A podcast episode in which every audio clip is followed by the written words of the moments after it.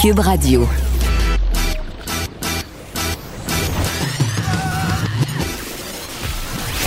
Pour elle, il n'y a jamais de mauvaise question. De 13 à 15. Les effronter. Avec Geneviève Peterson.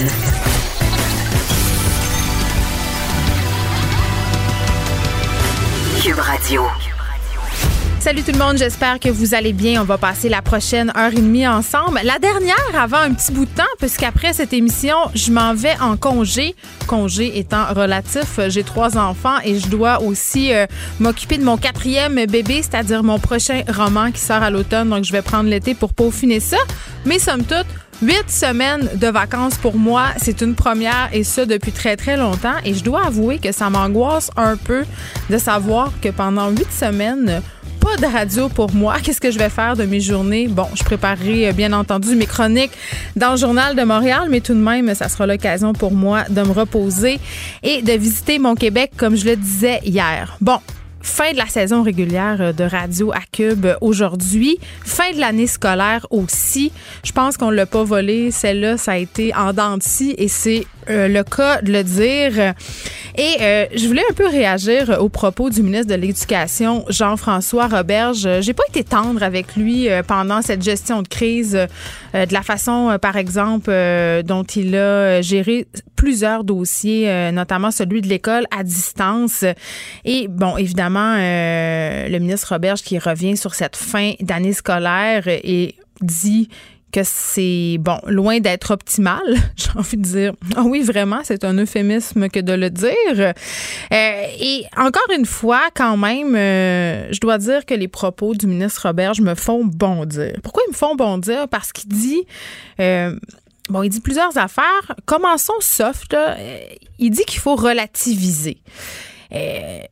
Évidemment, euh, et je suis d'accord avec lui, ce trois mois-là où les enfants, euh, ceux de la CMM par ailleurs, euh, quand même plus que les autres, n'ont pas visité physiquement l'école, c'est sûr que dans une vie au complet, dans un parcours scolaire, tu sais, quand on parle, mettons, maternelle à cinquième secondaire, c'est 12 ans d'école c'est clair que ce trois mois-là, quand on regarde ça, on peut relativiser puis dire, écoutez, là, les enfants eh, n'auront été absents qu'un mois, deux mois, trois mois dans le pire des cas. Ça n'aura pas tant que ça d'impact. Ça, c'est pour les enfants qui vont bien. Ça, c'est sûr, là, parce que les enfants qui sont défavorisés, les enfants qui étaient déjà en situation de décrochage scolaire, pour eux, ça va être excessivement difficile. Puis, clairement, comme je le disais hier avec une invitée, on a eu d'autres moments dans l'histoire où les enfants n'ont pas fréquenté l'école. Euh, et aussi, rappelons-nous quand même qu'à chaque année scolaire, il y a une fin, il y a quelque chose qui s'appelle l'été qui arrive et les enfants sont deux mois sans aller à l'école et ça les revire pas de bord. Évidemment, la pandémie, c'est pas la même chose. On n'a pas eu de closure, comme on dit. Euh, et ça peut être particulièrement cruel pour les étudiants qui étaient en transition, c'est-à-dire les étudiants qui passent la sixième année à secondaire 1. Euh, les balles de finissant aussi, on a vu toutes sortes d'initiatives pour essayer de recréer ce passage-là, ce rythme de passage. Par ailleurs, il y a comme une mode sur Instagram en ce moment, euh, différentes personnalités qui publient leurs photos de balles des finissants. J'ai participé à cette affaire-là. Je me suis fait emporter par la vague. Vous pouvez aller voir sur mon Instagram, euh, Geneviève Petersen. Je pense que vous allez rire parce que ma robe de bal, c'était épouvantable. C'était une espèce de long tube blanc, comprends-tu, en... Si je me rappelle bien, si mon souvenir est bon, ça venait du château. C'était la boutique la plus haute à l'époque à Place du Royaume, Chicoutimi Beach, comprends-tu? Et, j'avais mis ça euh, avec par-dessus une espèce de longue chemise transparente en dentelle noire. C'était dans l'esprit gothique. Et sur la photo, vous pouvez voir euh, plusieurs choses. Un, vous pouvez voir que je me rasais la tête et que je me teignais les cheveux blond platine. Vous pouvez aussi constater que c'était loin de me faire bien. Le cheveu blond platine, et vous pouvez euh, regarder la brillance de mon bracelet en côte de maille que j'ai gardé environ cinq ans jusqu'à temps qu'il rouille trop dans mon bras et que je doive le retirer. Mais c'est très, très drôle de défiler euh, aujourd'hui euh, le feed Instagram et de voir toutes les photos de balles définissant de nos différentes personnalités québécoises. Et là, là, on faisait dur et on. N'ayons pas peur du ridicule. Les, les modes passent et reviennent. Et là, il y a une mode en ce moment, euh, ça me fait rire, euh, des filles qui se font teindre des mèches très, très larges, plus pâles. Là, ça, c'était vraiment dans mon temps. Et quand on regarde les photos de balles de finissant, je me rends compte qu'évidemment, la mode est une roue qui tourne. Mais revenons à notre bon premier ministre, pas premier ministre, pardon, mais ministre de Jean-François Roberge, qui dit, et ça, c'est ça qui m'a comme un peu mis le feu. Il me dit, écoutez, là, on va relativiser et on va se dire qu'on va mettre les bouchées doubles, voire même les bouchées triples pour rattraper cette étape qui a été très inégale d'un endroit à l'autre du Québec. Et là, là, là, là, là, là c'est qui qui va devoir les mettre, les bouchées doubles, vous pensez? Hein? Ça va être, un, les profs, deux, les éducateurs, trois, toutes les personnes qui travaillent autour de l'école, éducateurs spécialisés, euh, ergothérapeutes, orthophonistes, tout ce monde-là là, euh, va devoir mettre les bouchées doubles, triples, quadruples, quintuples. Ça va être épouvantable. Les parents aussi et les enfants à, proprement parler, ce sont les premiers concernés. Euh, sont excessivement stressés de ce retour à l'école. Dans quel état on va les retrouver, ces enfants-là?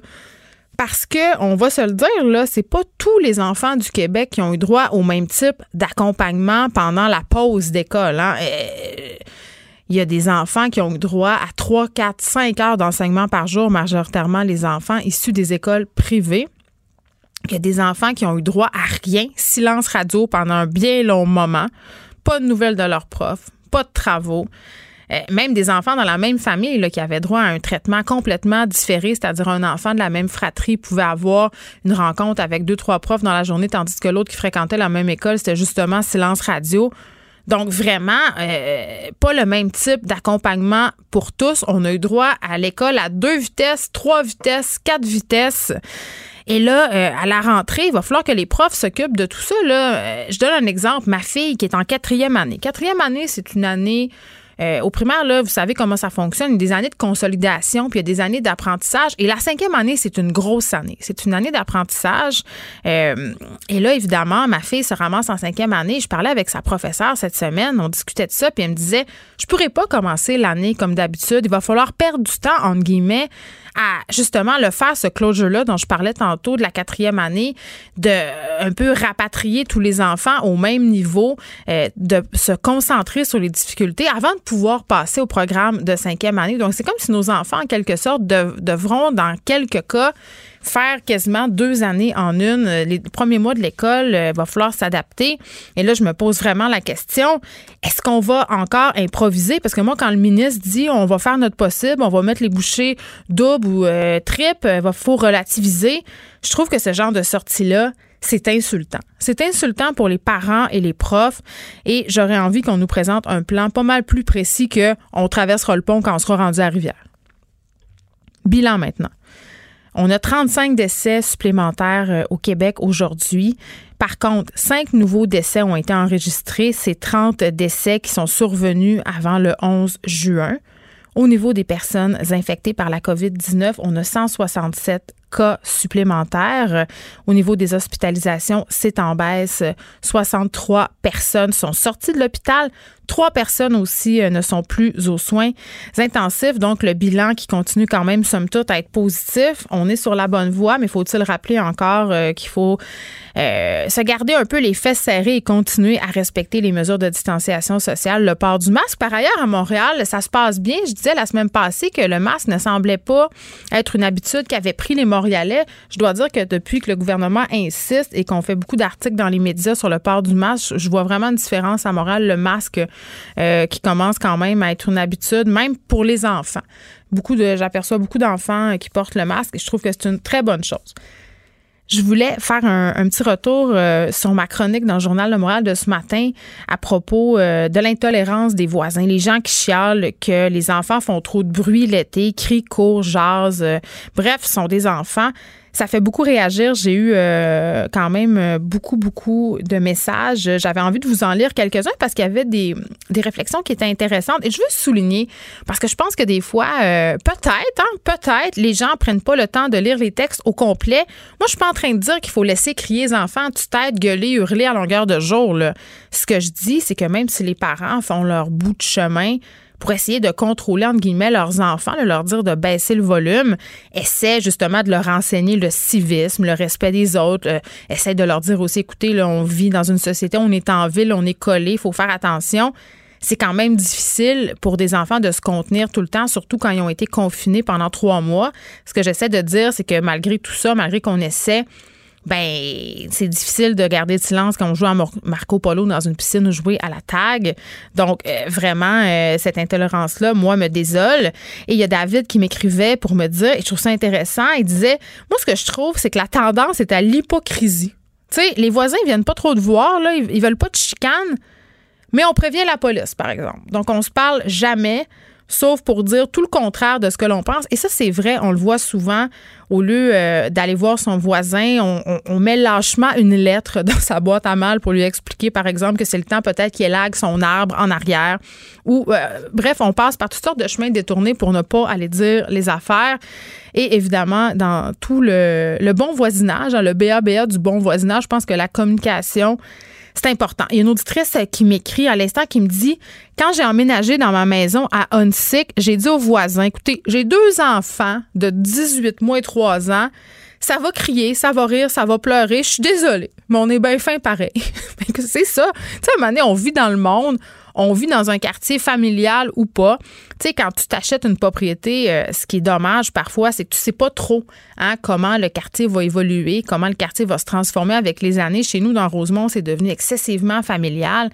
C'est sûr qu'il y a des gens qui, au départ, avaient acheté des maisons et c'était excessivement tranquille. Là, c'était seulement des personnes dont les enfants étaient rendus plus vieux, avaient quitté la maison. Donc, à l'heure du souper, t'entendais rien sauf le filtreur des piscines. Là, mettons que la situation a légèrement changé. Chez nous, euh, sur ma rue, ce n'est que des familles. Des familles avec deux, trois, quatre enfants. Ajouter à ça des amis la situation peut vite devenir assez bruyante et je peux comprendre certains voisins d'être exaspérés, mais à un moment donné, c'est ça. si tu veux la paix, si tu veux pas de bruit, si tu veux que personne euh, euh, trouble ta quiétude, va habiter en campagne, là où il n'y a pas de voisins, euh, avant le prochain kilomètre. Denis nous écrit et lui apporte des nuances que je trouve intéressantes. Il n'est pas d'accord avec moi. Il dit bon, merci Denis, comprend ma situation, mon dilemme, comprend aussi l'importance du jeu pour les enfants, les séquelles du confinement aussi, mais quand même dit, n'est-il pas la responsabilité des parents d'enseigner à leurs enfants un minimum de civisme et de respect.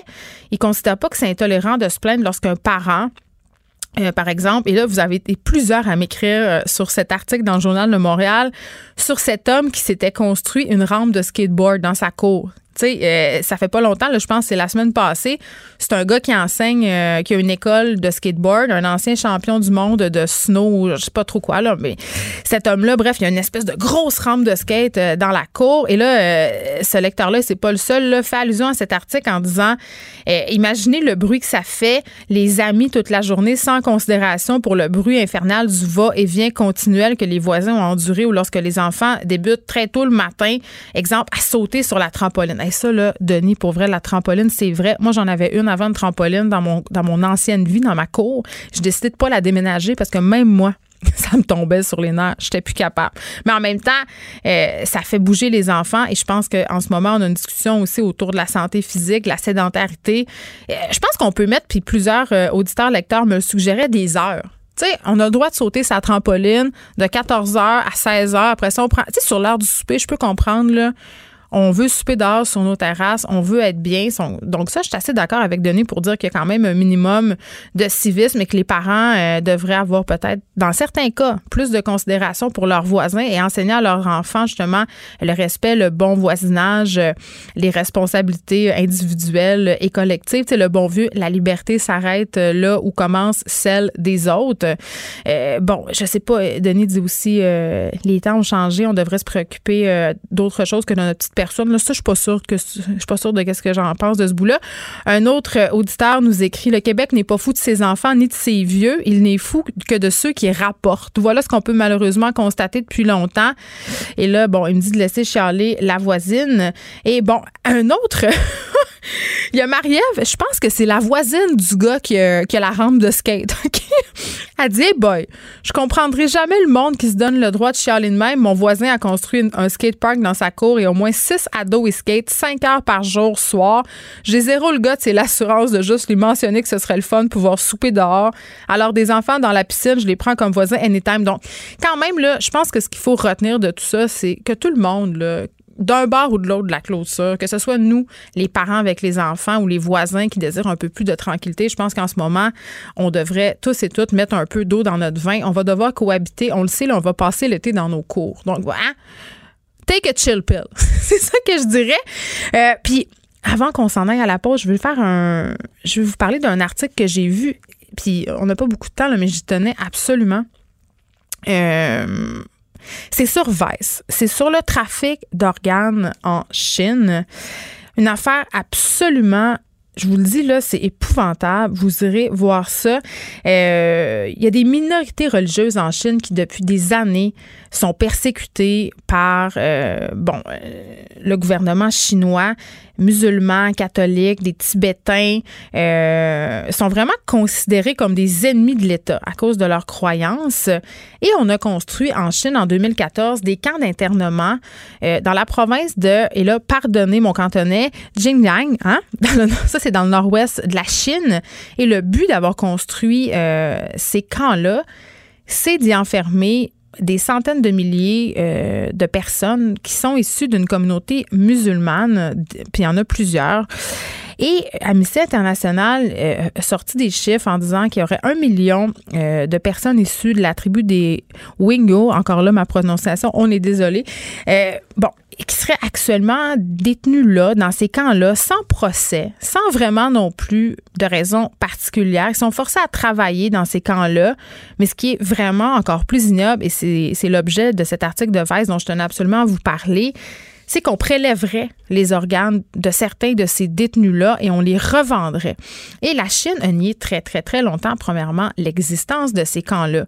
Et la Chine, euh, bon, a fait une année, euh, hein, l'information circule, est obligée de rétro-pédaler. Octobre 2018, dit c'est beau, ces camps-là existent. Ils appellent ça des, euh, des camps de transformation par l'éducation.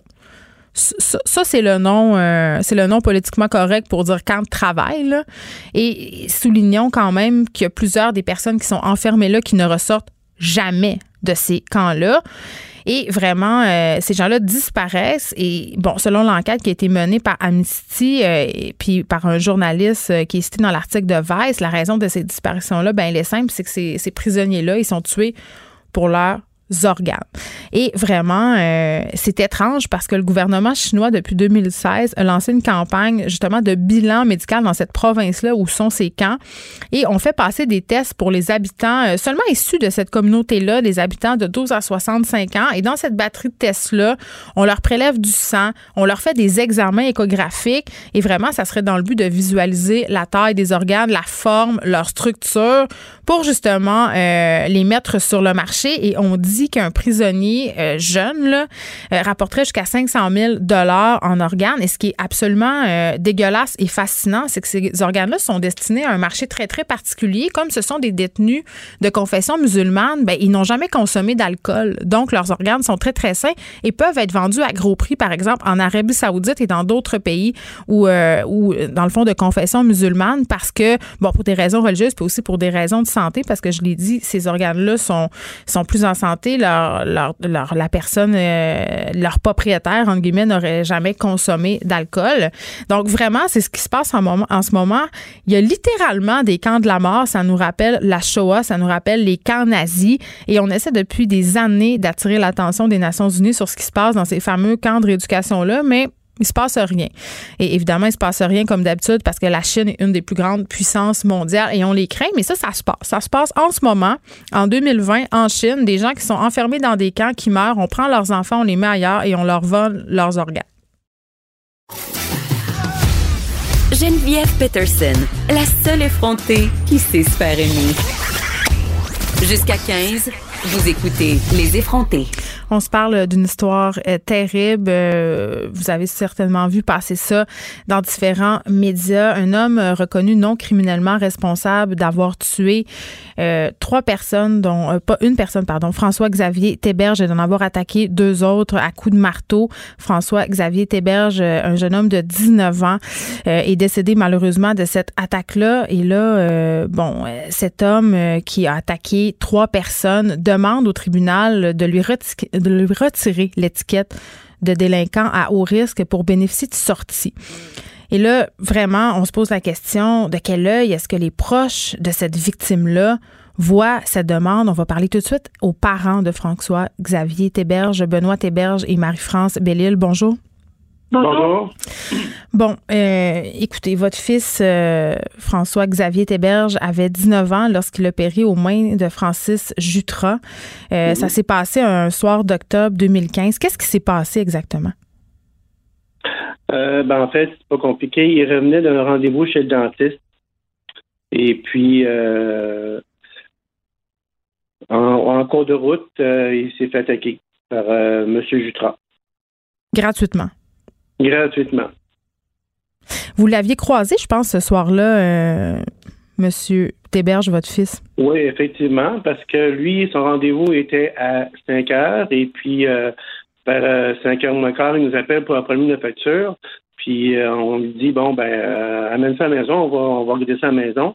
Puis moi je partais pour le rendez-vous justement des des deux autres, des, deux autres enfants. Fait qu'on s'est croisés sur la 20e ici. Et puis, on s'est, on s'est fait un, comme un babaille en passant pour se dire, ben, on, se voit tantôt. Mais lui, il s'est jamais rendu à la maison. Et là, là. Madame Bellil, c'était quel genre euh, de jeune homme, votre fils? C'est un beau garçon qui s'était bien épanoui dans les derniers mois, la dernière année de sa vie particulièrement. C'est un jeune homme gêné, réservé, mais avec un grand cœur. Puis euh, il a connu le plus bel été de sa vie. Il avait pris la décision d'aller faire une immersion anglaise euh, à l'île du Saint-Édouard, puis euh, était resté pour le reste de l'été pour hmm. travailler dans un restaurant. Puis était revenu à la maison par la suite. complètement changé, un garçon avec un sourire autrefois gêné, mais là, totalement assumé. Bon, les experts euh, qui ont été consultés par la défense, euh, puis aussi ceux consultés par la couronne, ont été quand même unanimes au moment euh, de l'attaque, du drame, euh, Jutra pouvait pas distinguer le bien du mal. Il y avait une histoire là comme quoi euh, il disait avoir obéi à un pirate informatique dans sa tête euh, qui lui disait euh, l'avoir lancé dans une mission marteau, l'obligeant à tuer des gens. puis au moment de commettre ce crime-là, il avait déjà des antécédents psychiatriques. Il a été reconnu non criminellement responsable. Oui. Est-ce que pour vous, à ce moment-là, ça a fait une différence? Oui, dans les circonstances, euh, qu'il était euh, reconnu non criminellement responsable, une décision unanime, euh, le seul choix possible dans les circonstances pour lui. Au moins, ce statut-là était un petit bon euh, sur les circonstances qui fait, et, et ce statut-là d'accusé au risque fait en sorte que ça rend plus compliqué les démarches pour obtenir des libertés. Sauf que là, dans la situation euh, qui nous préoccupe, là, euh, très récente pour nous, euh, ça a l'air tout simple de faire une demande de, retrait de cette, de cette étiquette-là. Vous voulez dire que ça il pourrait l'obtenir trop facilement? Effectivement, c'est ce qui semble paraître. Nous, on a été informés que le 5, pardon, le 4 juin dernier, hmm. il y avait une audience en justice l'effet qu'il avait fait une demande de retrait de son, son statut à haut risque. Ça avait déjà été approuvé au tribunal administratif du Québec. Ça devait passer à la cour, euh, la cour supérieure euh, le 5. Donc, en moins de 24, euh, moins de 24 heures d'avis, on a été informé qu'il y avait cette audience-là. On s'y est présenté. Heureusement, on a pu obtenir un report de l'audience. Comment vous êtes senti euh, quand vous avez appris que, que cet homme-là, Jutra, faisait cette demande-là pour qu'on lui retire cette étiquette? Ben, euh, c'est une question qui, euh, qui demande plus de réflexion que, que juste un verdict d'un psychiatre. hmm. parce que c'est ça a changé la vie de, plusieurs victimes lors de cette soirée-là du 13 octobre 2015. Et c'est aberrant de, savoir que il y a une possibilité, on espère que non, mais que ce verdict-là soit modifié. Et euh, il en va de la sécurité euh, de la population en même temps, parce que ça envoie un, très mauvais message à, la population, puis même aux, victimes, en premier, mais euh, à la population, du fait que le, système judiciaire là fait pas son travail, je dirais. Bien, justement, euh, M. Théberge, Mme Bellil, est-ce que vous auriez l'impression que justice serait faite si on lui accordait justement euh, cette permission-là de sortir? Bien, nous, on s'y oppose euh, totalement. Totalement. quand on nous a parlé de, de cette étiquette-là de haut risque, c'est encore quelque chose qui est peu utilisé au Canada. Ça a été ajouté au Code criminel en 2014 seulement. Il y a, très, il y a eu très peu de cas au Canada, il y a encore moins au Québec, évidemment, hmm. euh, de situations semblables. Euh, et non, euh, ce gars-là était déjà, enfin, on parle de Jutra, l'accusé, hmm. était déjà en bris de condition le soir où il a attaqué notre fils. Et apparemment qu'il a été déjà reconnu non criminellement responsable pour trois événements qui sont arrivés antécédent, euh, ah. avant les, événements hmm. d'octobre 2015. Donc, c'est un récidiviste. Et là, tout simplement, à la suite d'une réévaluation, le psychiatre semble dire qu'il est moins à risque qu'il l'était. Moins, mais ça ne veut pas dire sans risque. Exact. Non, mais on est. Est-ce qu'on peut prendre cette chance-là? Exactement. Il en va de la, de la, sécurité de toute la population et ce ne serait pas la première fois qu'un récidiviste qui va mieux euh, pourrait récidiver à nouveau. Ben oui, on a eu euh, il y a peu là, cette histoire avec Marilyn Lévesque justement qui a été assassinée dans une chambre d'hôtel par un multirécidiviste. C'est pas évidemment c'est pas le même genre de cas. Euh, cet homme-là avait pas été reconnu non criminellement responsable. Au contraire, mais tout de même, vous avez raison de souligner qu'on a des cas où on a des gens qui sont en liberté, qui ont déjà récidivé et qui, à mon mm-hmm. sens, ne devraient pas l'être. On devrait les encadrer, leur offrir les soins euh, dont ils ont besoin. Parce que là, est-ce qu'on a des est-ce qu'on a des indices qui pourraient nous amener à penser que cet homme-là euh, va mieux et guéri, entre guillemets? Euh, ben, moi, ce que je voudrais rajouter là-dessus, c'est que c'est ça qu'à Pinel, tout va bien. À l'intérieur, tout va bien. Il est surveillé, la médication, il apprend et tout. Mais c'est qu'est-ce qui nous dit qu'une fois à l'extérieur, si, si ça s'en va vers ça, mm. euh, qu'il pourra se gérer lui-même? Parce que c'est c'est un contexte semblable à ça qui s'est passé lors des événements du 13 octobre 2015. Puis hmm. on ne faut, pas attendre que, que ça se reproduise pour dire on aurait donc dû. C'est pas ça qu'on veut, là. Très bien, merci. Benoît Théberge, Marie-France Bellil, qui sont les parents de François Xavier Théberge, qui a trouvé la mort aux mains de cet homme-là, un récidiviste euh, euh, Jutra, qui désire se faire euh, enlever l'étiquette de délinquant à haut risque pour pouvoir bénéficier de sorties. Merci beaucoup de nous avoir parlé. Merci pour votre courage. Les effrontés. Avec Geneviève Peterson. Les vrais enjeux, les vraies questions. Vous écoutez Les effrontés.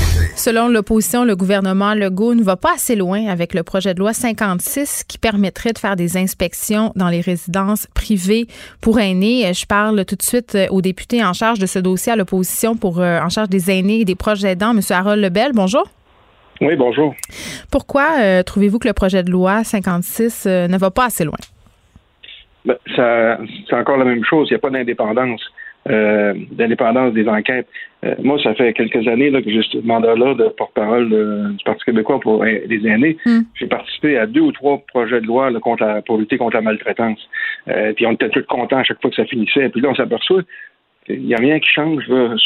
Pourquoi? Parce que on fait des projets de loi où on, met dans, dans, le système des, des commissaires aux plaintes, des enquêteurs, mais ils sont toujours dans le système. En bout de ligne, ce qu'on s'aperçoit, c'est que là, on met des protecteurs qui protègent plus le système que les aînés eux-mêmes parce qu'ils sont dans le système et ils relèvent soit du PDG du CIS ou, ou directement de la ministre, comme de ce qu'elle va proposer. Mm. Fait que c'est, c'est pas comme ça. Là, là. moi, je pense que je suis un peu euh, tanné je suis, euh, de, de, de, revivre ça à chaque fois. Puis on, euh, je me dis, c'est quoi l'affaire? Il faut absolument que les enquêteurs qui enquêtent sur ce réseau-là euh, puis des services aux aînés, ça soit quelqu'un d'indépendant, qui n'attende pas après Marguerite pour se dire qu'il faut aller enquêter. Oui, puis M. Lebel, moi, il y a une affaire qui me fait sursauter dans le processus, là, euh, puis je trouve ça un peu contre-productif, en fait, pour être honnête, là, c'est qu'on prévient les résidences, les CHSLD, quand, quand il va y avoir une inspection. Ah ouais. Fait que ça sert pas à grand-chose. C'est comme, je dis c'est comme si je dis à mon enfant, ramasse ta chambre, mais que je lui dis quand je vais aller voir si elle est ramassée, euh, ça va être le samedi à 14 h. C'est sûr, quand je vais arriver, ça va être impeccable. Ben, c'est clair. C'est clair, puis il faut savoir aussi qu'il y a beaucoup de résidences privées pour aînés. Que euh, le boss, le patron, le directeur, il est très, euh, il est très, il est omniprésent. Et les aînés qui sont là, dans, certains cas, où c'est des aînés dans des maisons où c'est des aînés plus pauvres, plus vulnérables, euh, ils disent pas un mot. Là. C'est pas eux autres qui vont dire ah non, on a un mauvais service. Là. Ils savent que s'ils disent ça, qu'il euh, va y avoir des représailles après. Ben, c'est une clientèle excessivement vulnérable, excessivement euh, captive aussi. S'ils se plaignent, euh, on perd peut-être, tu sais, là, j'exagère peut-être, mais de manger une taloche ou juste d'avoir moins de soins. Ici, j'ai eu un téléphone tout récemment. Quelqu'un me disait que sa mère était dans une résidence. Hmm. Il me disait, là, je vous dis ça, là, parce que là, elle n'a pas le tel service, puis là, il, il empêche de faire telle chose, ça. Mais je vous le dis à vous mais là, communiquez pas avec la résidence parce qu'ils vont savoir que c'est ma mère qui a dit ça, puis là, elle va avoir des problèmes. Mais... vous voyez ce que c'est. C'est ça le système qu'on a actuellement. Puis en même temps, euh, hier, je parlais justement avec la ministre Marguerite Blais. Puis, tu sais, bon, on en a eu des histoires de maltraitance au Québec. Il y a des gens qui sont morts aussi euh, mhm. euh, de froid parce que personne s'est rendu compte qu'ils étaient dehors. On a eu le drame de l'île verte. Ben Il y en a eu des affaires qui se sont passées, là, peu reluisantes. Et je lui posais la question sur un ordre professionnel, justement. Est-ce que ça serait pas une bonne idée qu'au niveau des préposés aux bénéficiaires, on, ait un ordre professionnel? C'était quand même une des recommandations que faisait un coroner en 2015 à la la suite de la mort justement d'un aîné qui avait été échappé là, avant de prendre son bain, qui était décédé. Il semblait pas chaude chaude, euh, Madame Blais, à l'idée de créer un autre professionnel. Vous en pensez quoi, vous? Ben, ça peut être une idée. J'ai hâte de voir aussi l'enquête du coroner là, qui va être sur la crise là, du pandémie. Mais c'est certain que ça ne peut pas rester comme ça. Je vais, je, essayer de faire ça vite là, pour. Euh, mais dans le réseau d'hébergement des aînés, on pense que c'est juste CHSLD. mais il y a des CHSLD publics, il y a des CHSLD privés conventionnés. Ceux-là, est-ce qu'ils sont inspectés, les résidences privées? Mais là, on parle de CHSLD privés non conventionnés. C'est juste pour vous dire comment c'est compliqué. Il y a des CHSLD privés non conventionnés. Il y a des résidences pour personnes âgées, mais là, tu as quatre types. Pour les mm. personnes autonomes, les personnes semi-autonomes, les autonomes et semi-autonomes, les pertes de cognitives, tu as des ressources intermédiaires, tu as des ressources de type familial, tu as des coop d'habitation, tu as des résidences évolutives qu'on appelle des HLM.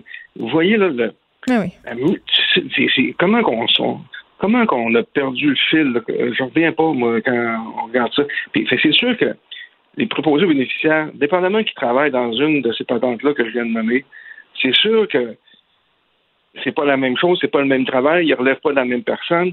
Et, là, le projet de loi qu'elle va amener, euh, ça va peut-être euh, euh, pour les résidences privées, ça va peut-être vouloir changer quelques affaires, mais vous voyez toute la, toile. Oui, mais qu'est-ce qu'on peut faire justement pour reprendre le contrôle? Ben, moi, je pense, un, il faut sortir de ça, de l'idée que les aînés, il faut les, les, embarrer dans des, euh, dans des bâtiments, et toutes les, les placer dans des bâtiments. Il faut réinvestir davantage dans le maintien à domicile. C'est là que ça se passe. C'est là qu'il faut euh, que des gens soient, parce que c'est là qu'il faut qu'ils soient. Moi, je viens d'un milieu rural, c'est à Rimouski. Là. C'est la ville de mhm. Rimouski, mais j'ai c'est pas vrai que je vais prendre tous les aînés des villages autour, les emmener dans une maison des aînés ici à Rimouski. Ils veulent rester chez eux. Ils veulent avoir des services de proximité. Il faut revoir complètement comment on va euh, comment on va traiter les aînés, comment on va faire en sorte qu'on puisse, puisse mieux faire en sorte qu'ils restent à domicile. C'est ça qu'ils veulent faire. On est une des sociétés qui investit le moins dans le, maintien à domicile. Euh, on est peut-être à 17, 17 euh, des, de budgets qui sont consacrés à l'hébergement pour les aînés qui va dans le maintien à domicile. Il y a des pays que ça va à 50 à 55% C'est ça la solution. Hmm, très bien. Harold Lebel, merci, député péquiste de Rimouski, porte-parole du troisième groupe de l'opposition pour les aînés, les proches aidants. Euh, je reçois beaucoup de courriels euh, de gens du terrain, souvent euh, parce qu'on fait, bon, évidemment, ici à l'émission, des gens du gouvernement, des gens, justement, des résidences. Puis parfois, les gens du terrain sont hésitants à nous parler en ondes, veulent nous décrire justement qu'est-ce qui se passe, qu'est-ce qu'ils voient au jour, le, jour dans les résidences. Et là, il y a un groupe d'ergothérapeutes qui dénonce justement les conditions dans lesquelles vivent certains aînés du Québec dans une lettre justement envoyée au gouvernement cette semaine. Je parle tout de suite avec Ali El Samra, qui est ergothérapeute et rédacteur euh, de cette lettre qui est intitulée Plaidoyer pour les aînés. Monsieur El Samra, bonjour. Bonjour. Euh, est-ce que vous pouvez euh, commencer, s'il vous plaît, par nous expliquer qu'est-ce que les ergothérapeutes font exactement dans nos CHSLD? Ah ben oui, bien sûr. En fait, l'ergothérapie, c'est vraiment une profession qui travaille avec c'est des personnes qui travaillent avec plusieurs clientèles, à plusieurs populations, mais plus précisément avec les, personnes âgées. Dans le fond, le but, c'est de promouvoir l'autonomie des personnes, que ce soit à domicile ou dans les milieux d'hébergement. Donc, le but de l'ergothérapeute, c'est d'aller voir les résidents, par exemple, dans les milieux d'hébergement, hmm. d'évaluer leur capacité fonctionnelle, de voir qu'est-ce qu'ils sont capables de faire, c'est quoi les activités qui sont importantes pour elles, de quelle façon le personnel soignant devrait s'occuper de eux, euh, donner les soins, et les services pour promouvoir leur autonomie, parce qu'on sait à quel point on promouvoit dans le fond à quel point l'autonomie c'est important pour la santé, ça permet de vivre plus longtemps, mais, non seulement ça, ça permet d'avoir un meilleur mieux-être. C'est l'autonomie physique et mentale? Exact, c'est l'autonomie fonctionnelle. Tout ce qui nous permet de faire les choses qu'on fait au quotidien, que ce soit cognitif, euh, psychologique, social ou physique, le but de l'ergothérapeute, c'est de évaluer toutes ces composantes-là, puis d'intervenir pour promouvoir l'autonomie des résidents. Mais oui, puis je lisais euh, pendant la crise, euh, puis je pense que ça, ça, doit être une situation aussi qui vaut là, en dehors de la pandémie. Monsieur El Sambra, qu'il y a des personnes âgées euh, qui restaient au lit, là, parfois ça leur prend jusqu'à deux, trois jours de réhabilitation pour une seule journée passée à pas bouger dans leur lit. Exactement. Ça, ça peut être pour une personne qui n'a pas vraiment beaucoup d'atteintes fonctionnelles. Fait qu'imaginez pour une personne qui est dans un CHSLD, qui a beaucoup de, difficultés au niveau physique, au niveau cognitif, fait que ça peut même aller à plus de jours par jour d'alitement. Fait que c'est, effectivement quelque chose qui est très déplorable. C'est un peu ça qu'on veut dénoncer, en fait. Mais oui. Le confinement.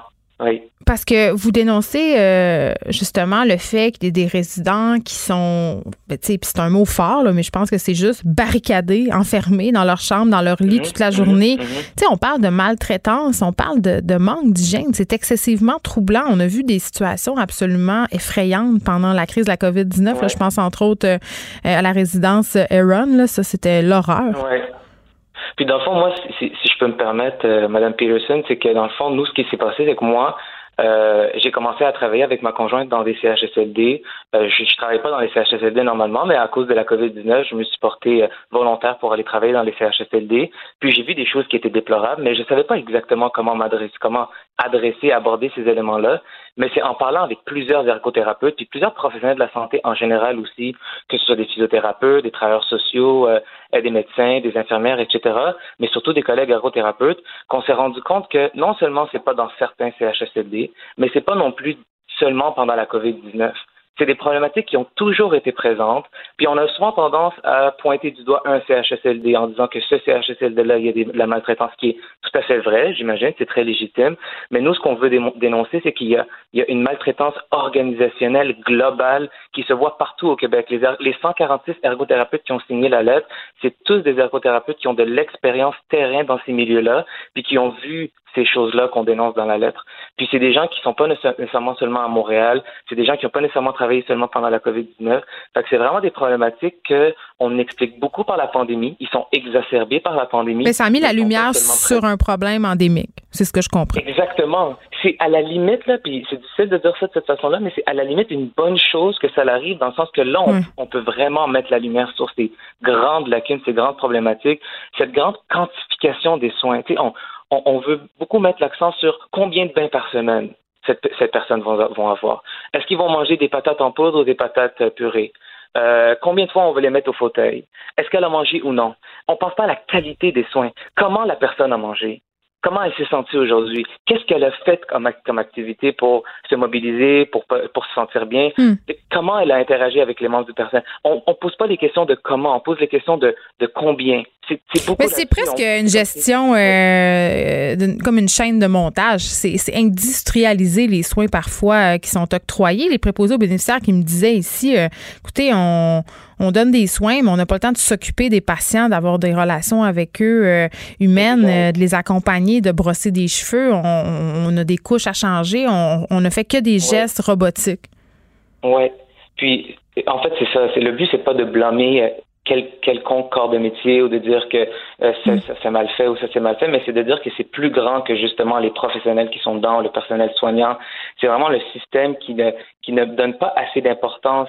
Comment est-ce qu'on peut accepter euh, de mettre des gens dans leur lit, de confiner des gens dans leur lit en sous prétexte de la COVID-19 parce qu'ils ne doivent pas sortir de leur chambre? Nous, ce qu'on pense, comme, ce qu'on a eu comme réflexion, c'est qu'on n'accepterait jamais de faire ça à des enfants dans un CPE. On n'accepterait jamais de, confiner des enfants dans leur lit, pas le droit de bouger, euh, on les enlève de toute stimulation, on ferme les rideaux à 3 h, 5 h, 6 h de l'après-midi, euh, il y a des propos discriminatoires. On ferait jamais ça à des enfants. C'est comme si c'était plus des citoyens. C'est vraiment comme ça, moi, que je le vois. Euh, des, citoyens de seconde zone, justement, infantilisés au maximum, comme s'il n'y avait plus la liberté de choisir, plus de libre arbitre, plus rien. Exactement. Puis en fait, c'est encore une fois, l'idée c'est pas de généraliser, de dire que toutes les places c'est comme ça. On a vu puis il y a eu beaucoup de témoignages d'ergothérapeutes qui disaient qu'il y a des places qui sont qui sont merveilleuses, puis le personnel soignant il est très bien, puis il y a une culture organisationnelle dans l'établissement qui est bien. Mais on a vu beaucoup de places aussi où des préposés venaient avec des bonnes intentions, des personnels soignants venaient avec des bonnes intentions, avec un grand cœur, avec le désir de vouloir justement aider, donner des soins de qualité aux résidents, puis rentrer dans un système, dans une machine qui était, comme vous avez dit, très euh, dans la quantification, dans l'industrialisation à un certain point, là, si je peux me permettre d'utiliser ces concepts-là. Ça fait en sorte que euh, ils, perdent cette intention-là euh, petit à petit de, donner des soins de qualité, que ce soit par manque de temps, par manque de personnel, mais pas seulement par manque de personnel. Puis c'est un peu ça qu'on dénonce aussi dans la lettre, de dire que on met beaucoup l'accent sur l'embauche massive de préposés en ce moment dans une formation express. Encore une fois, on est dans la quantification, on est dans plus de préposés, on augmente les salaires, ce qui est très très bien en passant, c'est des très bonnes choses à aborder. Par contre, encore une fois, elle Est-ce qu'on met vraiment l'accent sur la qualité? Est-ce que le fait d'avoir plus de préposés, est-ce que le fait d'avoir assez de, personnel pour le nombre de résidents, est-ce que c'est vraiment ça qui va changer les choses? Nous, on a beaucoup d'ergothérapeutes qu'on a vu des, établissements où il y avait assez de préposés. Les gens, ils finissaient de travailler vers 9h30 du soir, hmm. à 10h du soir, puis il y avait le temps après pour se reposer. malgré tout, l'hygiène buccale n'était pas faite, les dentiers n'étaient pas enlevés. Euh, il y avait des propos, peut-être des mouvements brusques qui étaient faits. Il n'y avait pas d'accent qui était mis. Encore une fois, le but, c'est pas de blâmer le, personnel, mais c'est de dire que c'est la culture organisationnelle. Mais c'est qu'ils n'ont pas le choix. Il faut qu'ils avancent. Euh, ils n'ont pas de temps. C'est ça l'idée, justement. C'est pas de dire. Euh, il y a personne, je pense, qui volontairement veut donner des soins de pied de qualité. Là. Ça, j'y crois pas à ça. C'est une machine. C'est la machine qui fait qu'on se ramasse à donner des, des soins euh, euh, très, très vite. Et, puis qui, fait que, c'est ça, on se ramasse avec des situations comme justement, vous venez de les décrire, là, euh, les dentiers pas changés, les soins buccaux pas faits, les couches qui débordent. C'est un, un, problème systémique. Merci, Ali El Samra, ergothérapeute, rédacteur d'une lettre intitulée Plaidoyer pour les aînés. C'est une lettre, par ailleurs, qui a été signée par 146 ergothérapeutes du Québec. Et je trouve ça important quand même, vous l'avez bien souligner que cette lettre-là, elle a été signée par des ergothérapeutes de partout au Québec, euh, puis pas seulement euh, des ergots qui ont travaillé pendant la COVID-19. C'est un problème, évidemment, qui date de bien avant cette crise, comme on en a largement discuté. Merci de nous avoir parlé. Geneviève Peterson, la seule effrontée qui sait se faire aimer. Jusqu'à 15.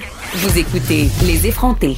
Ça fera un an hein, quand même samedi que Desjardins a dévoilé la plus grande fuite de données personnelles de l'histoire euh, du Québec. Mais est-ce qu'on a appris nos erreurs? C'est la question qu'on va se poser avec Éric Parent, que vous connaissez bien, PDG d'Eva Technologies. Bonjour, Monsieur Parent. Bonjour. Bon, euh, sombre anniversaire. Euh, j'ai pas envie de le célébrer. Euh, bon, là, ça fait un an. On dirait que c'était hier quand même. puis on en entend parler quand même assez régulièrement de ce dossier-là de fuite de données personnelles chez Desjardins. Est-ce qu'on a tiré des leçons de cette saga-là? Moi, je trouve que c'est pas clair parce que l'écho que j'ai de l'interne, et ça, c'est sûr que de vous dire, mais c'est que c'est un environnement très politique, une banque. Hein, C'est un bordel constant et puis il n'y a vraiment rien qui a changé, mais ça, c'est de vous dire. Mais concrètement, on sait qu'il n'y a aucune loi ou pénalité aux administrateurs d'une banque ou de n'importe quelle société, finalement, quand on ouvre un compte à mon nom, puis que c'est pas moi. C'est moi qui va passer six mois à faire le ménage dans mon dossier de crédit. Alors, vraiment, concrètement, il n'y a pas grand-chose qui a changé. Puis on le voit encore aujourd'hui avec le PCU, il y a de l'abus. Les gens qui font des fraudes avec ça, c'est, c'est pas nécessairement les gens qui, qui devraient recevoir le PCU, mais de la façon qu'ils font ça, ils ouvrent des comptes de banque, ils font ça sur l'Internet, hmm. puis on use en ouvre un compte. C'est, c'est, non, ça a l'air super facile. Qui a changé, là. Ben oui, puis euh, en même temps, euh, Desjardins reste assez évasif sur ce qui est fait justement pour améliorer la sécurité chez eux. Là. Ben c'est sûr, des fois ils vont glisser, hein. C'est sûr que si moi je coacherais le, PDG d'une entreprise puis qu'il va dire une affaire comme ben là on a investi 100 millions pour nous mettre à dans, nous mettre à jour, ben je dirais de fermer ça parce qu'il est en train de dire qu'il était 100 millions en retard. Là. Fait qu'ils vont nous dire qu'ils ont investi plein de choses. En réalité, c'est peut-être c'est des, budgets qu'ils devaient avoir à tous les ans. Il y a mm. des grands investissements en sécurité constamment dans des banques. Parce que le problème qu'ils ont vécu, faut, faut pas oublier que c'est pas un attaquant dans un autre pays qui est venu l'attaquer ici. Non, c'est à l'interne. C'est ça, c'est à l'interne. Les banques qui sont généralement quand même très sécuritaires comparativement à, le restant des industries.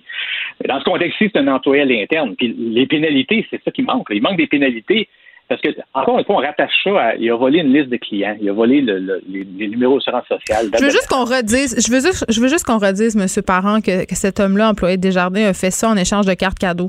À chaque fois, je, je, ressens le besoin de, de le rementionner. Ben, c'est un bon point parce que la réalité, c'est que ça, sur le marché noir, valait des millions. Ben, c'est ça. Fait que c'est pas le crayon le plus aiguisé de la boîte, on va se le dire. Non, c'est sûr. C'est pas le couteau le plus sharp, là. C'est sûr, c'est sûr. Fait que, mais, mais de l'autre côté de la médaille, ben, vous avez sûrement vu cette semaine, on parle qu'il n'y a pas d'accusation criminelle probablement qui va être portée. oui, euh, parce qu'ils sont pas capables, M. Parent, de prouver, en fait, les gens qui ont acheté cette liste-là euh, à, pas gros prix, j'allais dire, euh, qu'ils avaient conscience que c'était, en fait, des informations volées. C'est ça? Oui, mais quand je t'arrive d'un stationnement d'un Walmart, puis que je t'offre d'acheter un barbecue pour 50 pièces euh, puis que mon, le derrière de mon pick-up est rempli de barbecue. C'est bizarre. Ça, ça, prend pas un génie là, pour figurer. si tu étais une personne moindrement intelligente, d'après la nature des données qui étaient présentées, qui était un dossier quand même complet, euh, c'était clair que c'était des données que tu n'as pas d'affaires à avoir parce que toutes ces affaires-là, on sait que c'est confidentiel aujourd'hui. C'est avec la, protection de la vie privée, ben une liste de clients automatiquement ça devient ça devient confidentiel. Fait que là, quand tu vois comment c'est juteux, comment ça ressemble vraiment à des données qui viennent d'une banque, ben faut que tu sois pas mal, euh, pas, pas, trop sharp pour penser que ça. Non, non, c'est pas volé, ça doit être normal. le gars, il a imprimé ça dans son sol. C'est peut-être toute une gang de personnes que le QI bat. Coudon. OK, euh, le cas des jardins, quand même, c'est un tournant euh, majeur, majeur, majeur. Là. Je pense qu'il y a bien des gens qui ont réalisé l'importance de bien protéger leurs données personnelles. Oui, c'est le problème, c'est qu'on n'a aucun mécanisme pour le faire. Fait que les données personnelles sont quand même utilisables hmm. pour faire du mal. Fait qu'il n'y a pas eu de progrès? ouvrir un compte de banque avec un numéro d'assurance sociale. Là. Fait que c'est que pourquoi? ça n'a pas changé. Et moi, je trouve qu'il n'y a rien qui a changé. Fait que vous êtes en train de me dire, M. Parent, qu'on n'a strictement rien fait malgré euh, tous les scandales euh, qu'il y a eu là, cette dernière année. Là, Desjardins, mais il y en a eu d'autres, des compagnies qui ont eu des bris de confidentialité, là, euh, même Equifax, TransUnion, tout, le fameux cas Ashley Madison, ça fait déjà quelques années, mais plusieurs entreprises ont eu leurs données compromises. malgré tout ça, là, que ça défrait la manchette, on, on fait pas grand-chose. C'est ce que vous me dites c'est qu'on fait pas les bonnes choses. Qu'est-ce qu'on va parler d'identité numérique, on n'a pas encore pas parlé des pénalités. c'est bien beau l'identité numérique, mais qu'est-ce qui va empêcher quelqu'un d'ouvrir un compte à mon nom puis de, mettre une tâche sur mon dossier de crédit si on n'a pas mis des lois puis des règlements puis des choses concrètes en place? Aujourd'hui, on a déjà un permis de conduire. Là, on va parler d'un projet d'identité numérique de 2 milliards. Hey, c'est du tape à l'œil. Nous avons déjà un système de permis de conduire, de carte d'assurance maladie, de passeport. Ça ne prendra pas grand-chose pour remettre ça dans un système central puis de rendre ça disponible pour les entités comme les banques qui hmm. pourraient valider la personne qui est devant eux puis savoir un meilleur niveau de certitude que c'est la vraie personne. Fait que ça, ça, prendrait des lois, exemple, parce qu'il faut que tu forces à le faire. Sinon, il y a toujours quelqu'un dans la chaîne de montage. Il ne faut pas se cacher, je suis Desjardins, je suis combien d'employés. Là, mais disons qu'ils ont 20 000 employés. Là. Mm. On s'entend-tu qu'il y en a plus qu'un? C'est pas rien que le monsieur qui s'est, fait poigner avec des cartes cadeaux. Là. Il y en a plus qu'un là-dedans qui va avoir une éthique, une morale qui va varier dépendant de ses besoins personnels. Oui, puis c'est intéressant ça, monsieur Parent, parce que c'est pas parce qu'un employé est honnête un jour qu'il va l'être forcément toujours. Euh, si on prend l'exemple des douanes, par exemple, il y a des rotations qui sont effectués au, au, bout de tant de mois, tant d'années, justement pour éviter qu'une personne au même poste trop longtemps puisse justement profiter de ce poste-là pour faire des bris dans la sécurité parce que ça se peut là, que quelqu'un qui était honnête au départ se laisse corrompre ou simplement développe des idées autres et, et en vienne à être malhonnête. On a vu ça. Là. Ben c'est sûr, la, vie, c'est long premièrement. Généralement, quand tu travailles quelque part, tu travailles pas là pendant trois semaines. Fait que les choses peuvent changer dans ta vie, euh, plein de circonstances peuvent se produire. Euh, c'est drôle parce qu'on fait quand on embauche quelqu'un, on va faire toutes sortes de, de, vérifications. Mais si tu euh, si, si, ton crédit a planté, tu as des dettes à n'en plus finir euh, durant ton embauche, peut-être qu'on ne le saura jamais parce qu'on ne refait pas ce genre de validation. Oui. Moi, j'ai une question là, par rapport à la fameuse protection là, Equifax que Desjardins euh, a promis, offre à ses membres. Euh, il y a des clients Desjardins, par ailleurs, euh, c'est assez surprenant, qui ont reçu des lettres récemment, là, même un an plus ben, tard. moi, moi, je n'ai reçu une, ça fait passer. Pour vrai? Ah, ben c'est ça. Ben, parce que vous aviez un produit Desjardins? Ben, c'est que là, longtemps, il y a 20 ans, j'avais acheté ma première maison, premier mariage, première maison, et puis premier set de meubles. J'avais été dans une place qui vendait des meubles avec zéro intérêt pour un an, et puis c'était financé avec, avec le produit Desjardins. Puis vos données, euh, donc, ont, été compromises euh, de façon certaine ou sont pas sûres? Ben, de façon certaine, l'instant, j'ai la lettre devant moi, je regarde ça, ça me dit pour ça, ça me dit que c'est certain. La suite de vérification d'analyse interne, Desjardins a précisé qu'un employé a des intentions malveillantes a accès à des renseignements. ça, sous-entend que oui, hmm. puis euh, ça doit me dire à quelque part là-dedans que j'ai accès à, l'Equifax, là, pour qu'ils vont me protéger. moi, je reviens toujours là-dessus. Moi, j'ai pas encore réussi euh, à m'inscrire à Equifax. J'ai un problème de mot de passe, puis quand j'appelle, ça marche pas. Donc, euh, un, ça, ça marche pas, mais ceux qui. Pas la seule. Ben, c'est ça. Mais, attends, explique-moi la protection là-dedans. ben, c'est ça, moi, ma question. On est-tu protégé? Ben, c'est que si je te menace de donner une claque sur ta gueule, puis qu'on dit qu'on va te protéger après que tu as reçu la claque, tu, sais, tu l'as quand même eu, la claque. Fait que c'est pas vrai. Le mot protection, j'ai toujours haï l'utilisation du mot protection quand on parle d'Equifax. C'est un service d'alerte. Alors, on va dire. Il nous alerte quand le mal est fait? Ben oui, en passant, on a tué un membre de ta famille. on, fait notre job, là, on te le dit. Ben oui, merci. Tu sais. Fait que le, six mois que tu vas passer après pour faire le ménage, c'est toi qui vas le passer. C'est toi que si dans, durant oui, puis le temps, il tu renouves le temps que ça prend faire tout ça. Tu sais, ah oui, oui c'est ça. C'est ça qui va vivre l'impact. Puis là, le projet de loi 64, euh, M. Parent, qui a été présenté par la ministre de la Justice, Sonia Lebel, euh, je crois que c'était le 12 juin dernier, là, où on parle d'amende pouvant aller jusqu'à 25 millions de dollars pour les entreprises qui ne protégeraient pas euh, les données personnelles de leurs clients adéquatement. Vous en pensez quoi? Ben, je, c'est sûr qu'on peut pas être pas d'accord avec ça. C'est merveilleux, c'est très noble d'arriver avec des objectifs qu'on devrait respecter. Mm. Mais la réalité, c'est que la majorité, si pas la totalité des entreprises aujourd'hui, ne, ne rencontrent pas ces objectifs-là. Puis on est encore en train de régler le problème à la fin au lieu du début, parce qu'on dit il faut absolument que les gens protègent les données. Mais le vrai problème, c'est qu'on peut utiliser ces données-là pour faire des affaires atroces, comme ruiner le crédit de quelqu'un. C'est ça le vrai problème. Le fait qu'on repose sur un numéro d'assurance sociale, une date de naissance, hmm. c'est ridicule. On est rendu en 2020. C'est merveilleux. C'est bien qu'on mette des pénalités. C'est sûr que c'est bon pour mon industrie parce que ça va stresser les entreprises à aller plus dans une direction plus clean, plus noble, puis de faire un bon job. Mais la réalité, c'est qu'on n'a pas réglé le problème à la source. On est en train de régler le problème à la fin. Fait que tout partout que nos informations traînent, on va s'assurer qu'on essaye de protéger ça tout partout. Au lieu de dire, il y a quatre places qu'on peut s'en servir pour ruiner ta vie, on va protéger ces quatre places-là, on va mettre en place des mécanismes qui fait qu'on peut pas ouvrir un, une nouvelle hypothèque à ton nom si on n'est pas sûr que c'est toi. Ou bien aller collecter de la PCU, euh, il y, a, une couple de personnes qui ont eu des, des, méchantes surprises quand ils ont consulté leur, dossier. Euh, ouais, c'est un autre problème. Il y en a bien qui vont le savoir rien quand ils vont faire le rapport d'impôt, parce que ils sont allés voir. Il y en a qui sont allés voir, mais ceux qui ne sont pas allés voir, comme moi, je peux aller voir. Peut-être que je suis déjà euh, compromis. on va on va pas vous le souhaiter. Euh, je veux qu'on termine sur cette identité euh, numérique. le ministre Éric qui nous a promis cette identité-là à coût de milliards, millions euh, en 2021. Pour vous, c'est c'est pas nécessaire parce qu'on a déjà, je veux juste qu'on le clarifie là, on est allé vite là-dessus. On a déjà quelque chose qui est en place avec le permis de conduire, c'est ça? Ben, je trouve que c'est bien cool d'avoir une vision à long terme. Mais là, on part un projet tout de suite. On va aller avec l'affaire la plus compliquée, la plus complète. Mm. Puis la réalité, c'est qu'avec d'autres actions beaucoup plus simples, on pourrait définitivement avoir un impact sur la, situation d'aujourd'hui. Fait à moyen terme, là, l'affaire de l'identité numérique, comme il le prévoit, puis dépenser 2 milliards, c'est nos taxes qui sont en train de dépenser. Il y a plein de monde qui vont se graisser là-dedans. Il y a plein d'entreprises qui vont faire du cash. Puis ça va prendre une éternité à livrer quelque chose qui va avoir un impact. Puis on n'a encore pas parlé d'aucun aucun règlement. Fait que si la banque n'a pas de loi puis de pénalité quand il ouvre un compte à, à la mauvaise personne, le fait qu'on a accès à de l'identité numérique, ça change rien.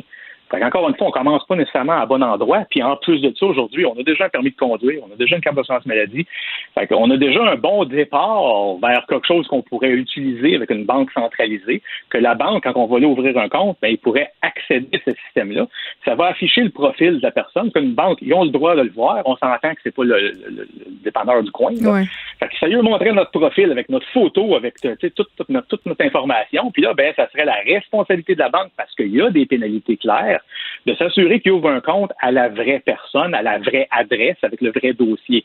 On l'a déjà, ça. Il manque pas grand-chose. On a le dossier médical centralisé, là. En tout cas, dans ma tête, euh, on pourrait faire. En tout cas. Ben Éric Parent, merci. Permis de conduire, souvent, on va me dire permis de conduire. Ça, ouais, mais s'ils n'ont pas de permis de conduire, ben, c'est pas grave. Fais-y un quand même. Mets la classe à zéro. Il n'a pas le droit de conduire. Mais c'est quand même une pièce d'identité. C'est le même qu'on s'en sert, le permis de conduire. Hmm, intéressant. Éric Parent, PDG d'Eva Technologies. Merci beaucoup. Geneviève Peterson, la seule effrontée qui sait se faire aimer.